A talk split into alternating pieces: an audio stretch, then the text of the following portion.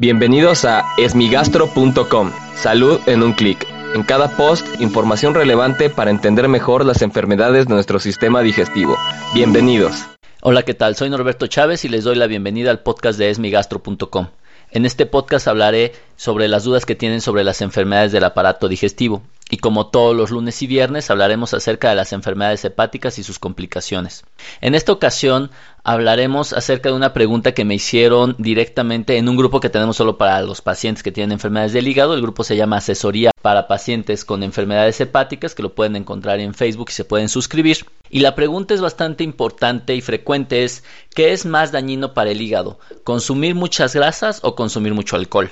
La respuesta rápida y sencilla es que las dos son malas y son igual de malas, o sea, no está bien consumir cantidades excesivas de alcohol ni consumir cantidades excesivas de calorías en general, o sea, no necesariamente grasas. En este sentido, sin embargo, debemos de aclarar varias cosas. Si tenemos a una persona que ya tiene cirrosis hepática, lo peor que puede hacer es consumir alcohol en cualquier cantidad, o sea, una gota de alcohol es pésima para su hígado. No así las grasas, no así los carbohidratos, no así el exceso de alimentación, que no es recomendable, pero sin duda el consumir alcohol puede poner en riesgo su vida. En este escenario, sin duda sí, consumir alcohol es lo peor que puede hacer.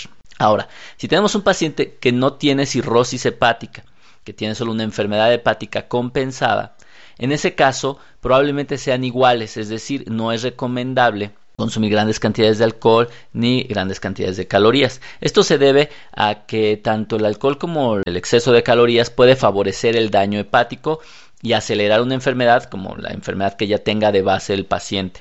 Ahora, en aquellas personas que son sanas, que no tienen ninguna alteración, pues en términos generales probablemente sea más problemático consumir grandes cantidades de calorías.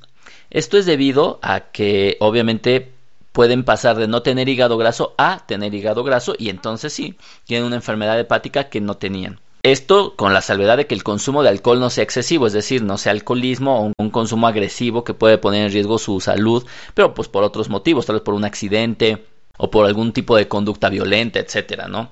Entonces, probablemente en este escenario de personas sanas, lo mejor es evitar en la medida posible grandes cantidades de calorías, ya que uno de cada tres mexicanos, por ejemplo, tiene hígado graso. Entonces, obviamente es un problema bastante grave. Pero entonces, respondiendo claramente a la pregunta, no hay una respuesta específica porque depende de cada escenario de paciente.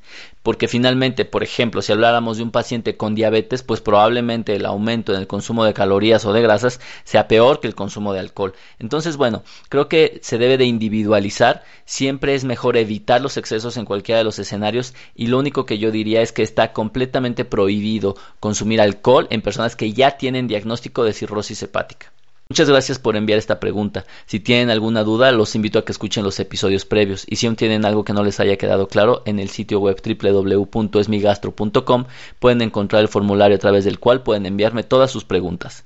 Gracias por haber escuchado este post. Si la información les fue útil, compártanla. Hagamos que más gente esté informada. Los esperamos en el próximo podcast.